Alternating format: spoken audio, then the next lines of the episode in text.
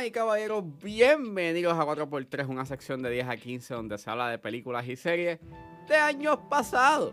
Yo soy Ángel y con motivo al estreno de Oppenheimer en julio voy a estar hablando de la filmografía de Christopher Nolan comenzando con Following. Following está disponible en Tubi, en AMC Plus, así que si es hora de regresar al pasado y recordar es porque a 4x3 acaba de comenzar.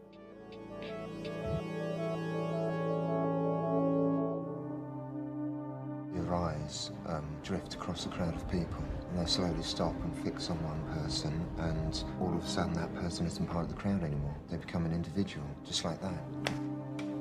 Just became irresistible. So you followed women. I followed anybody. I just wanted to see where they went, what they did. It was supposed to just be completely random. You would never follow the same person twice. Following es una película escrita y dirigida y grabada por Christopher Nolan y el elenco lo compone Jeremy Theobald, Alex Haw, Lucy Russell y John Nolan. Y trata sobre un joven escritor que sigue a extraños para buscar inspiración hasta que se encuentra con un ladrón quien lo toma bajo su manto. Disclaimer, esta película tiene temas de acoso y hay unos términos derogativos hacia la comunidad LGBTQIA+, por lo cual su discreción. A este punto todos sabemos quién es Christopher Nolan y la marca que ha dejado en el cine. Pues antes de Following, Nolan era un estudiante de literatura de el University College of London. Y este, él desde pequeño siempre tuvo una fascinación por el cine, pero cuando él estudia, eh, él escoge estudiar eh, en esta universidad porque tenía un departamento de cine y había un equipo bastante avanzado. Y ustedes dirán, pues, si Nolan tenía una fascinación por el cine, ¿por qué no estudió cine? Pues fue, fue, fue más bien por su papá. Su papá le dijo de que estudiara algo que no estuviese como que relacionado al cine y aún con eso, él fue, él fue el presidente de la Sociedad de Cine de la universidad. Hizo Tarantela en el 1989, hizo Larceny, que fue un corto que quedó eh, seleccionado en el Festival de Cambridge eh, en el 96, y Doodlebug. Y en ese interín él también estaba trabajando como eh, operador de cámara y, y, también fue director de varios este, videos corporativos. Pero en ese interín él estaba eh, intentando hacer su primer largometraje, que el primero, o por lo menos, llegó a completar uno, pero él nunca lo sacó, llamado Larry Mahoney, y según lo que he podido encontrar de esa película, trataba sobre eh, un estudiante solitario, este que encuentra una libreta y, y pues en la libreta hay nombres de diferentes personas y él se hace pasar por esas personas que están en esa libreta. Y pues básicamente fue una producción que él, según leí, este, él actuaba junto con su esposa, en ese entonces novia, Emma Thomas, que ha sido la productora de todos sus proyectos. Y pues está bien interesante. Me gustaría ver la película solamente por ver a Christopher Nolan actual. Él desiste de, de la idea porque un amigo director eh, le dice que aunque está bien interesante a nivel visual, eh, a nivel narrativo, pues este, la historia no funciona. So, por eso es una película que él llegó a completar, pero no ha salido ni va a salir a la luz pública. Pero eh, Following surge porque en ese entonces, este, una noche, él fue víctima de un robo y él empieza a imaginarse lo que ese ladrón estaba pensando de quiénes eran las personas que estaban viviendo en la vivienda. Y ahí es donde básicamente surge la, la, idea de Following. Y durante un año él estuvo grabando esta película. El presupuesto de esta película es de 6 mil pesos. Si lo ponemos en. Si lo ponemos en dólares americanos. Y pues nada. Estuvieron un año grabando eh, durante sus tiempos libres. Y ensayaron eh, bastante para que pues pudiesen conservar eh, los rollos. Y entonces pues no y fuese pues mucho más económico poderlo hacer porque en ese entonces pues no había no estaba el formato digital estaba solamente el celuloide.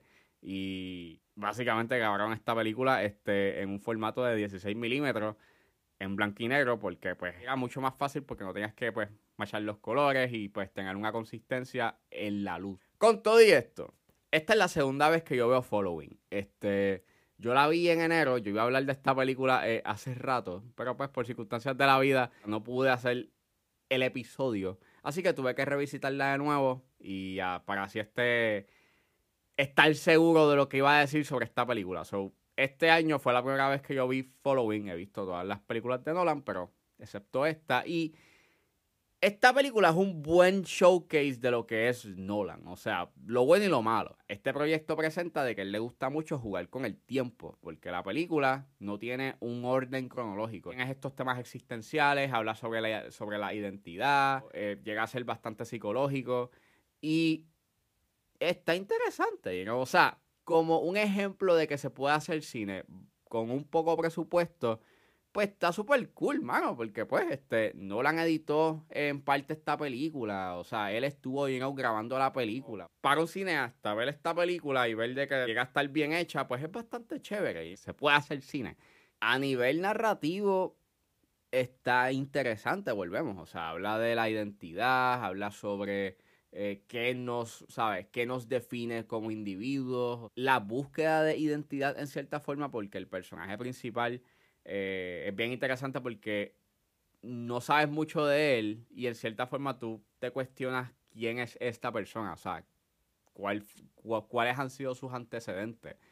Y me está bien interesante una escena en específico porque cuando este el personaje principal entra con Cobb, interesante porque eso es un ese es este el nombre del personaje principal de Leonardo DiCaprio en Inception. Pero este cuando Cobb eh, le manda eh, al personaje de Jeremy Fieldbolt este, a buscar una casa pues para poder robar y toda la cosa. Él elige su propia casa.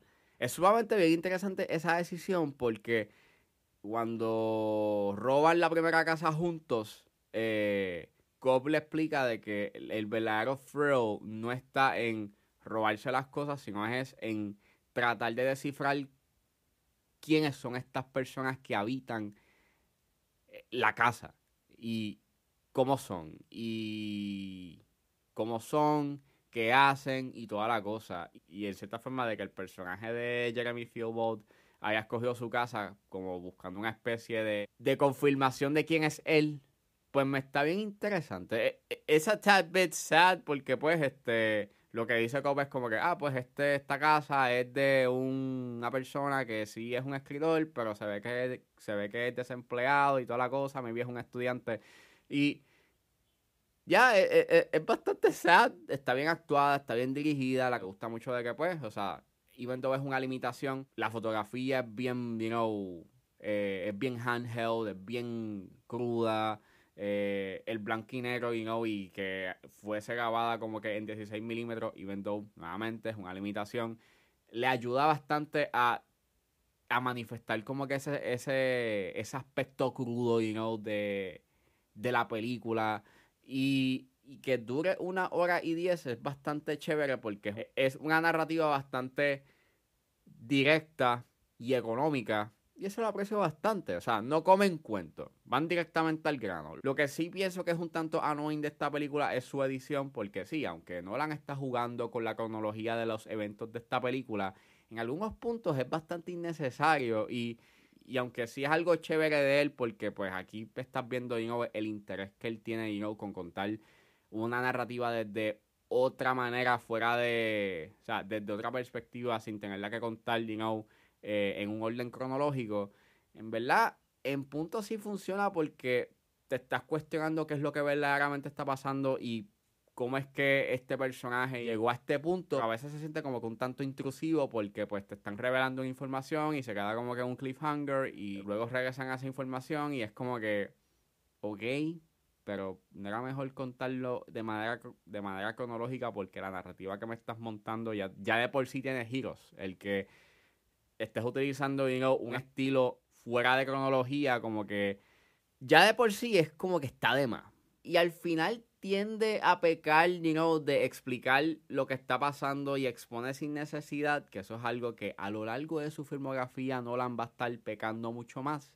Pero llegaremos más tarde a ese punto, al igual que pienso que el personaje principal que lo interpreta Lucy Russell está cool lo que querían hacer con ella eh, al principio como que parece que es un personaje fuerte, decidido, tiene un cierto tipo de autonomía, pero Eh, al final no me gusta mucho, el arco que le dan, ya que, even though esta es su primera película, eh, obviamente él la hizo en sus veintitantos, pues no va a tener como que esa, no, no va a tener esa visión o esa perspectiva. Pero a lo largo de la filmografía de Nolan, la manera en cómo él escribe o la manera en cómo sus personajes femeninos y no se comportan y se desarrollan en las películas de Nolan es un tanto cuestionable que pues cuando lleguen esas películas, pues este hablaré más de ese issue. Pero fuera de ello, para hacer la primera película de Nolan, está bien hecha. Creo que todavía sigue siendo una película que merece ser vista y que si eres un cineasta, pues tiene, este, llega a ser bastante inspiradora porque, pues, nuevamente, Nolan la hizo con, con 6 mil pesos y lo que él hizo y no y la manera en cómo logró poner en pantalla eh, esta historia, pues está bien fascinante, al igual que, pues, desde el inicio, pues te está dejando claro el talento que tiene Nolan a la hora de contar y presentar sus historias eh, conceptuales que traen cosas bastante interesantes a la mesa. Así que si ustedes no han visto Following, pues recomiendo que la vean. That's it. You've got any um, questions, then. One or two. Bueno, eso fue todo en este episodio de A4x3. Espero que les haya gustado. Suscríbanse a mis redes sociales. Estoy en Facebook, Twitter e Instagram con alex.pr.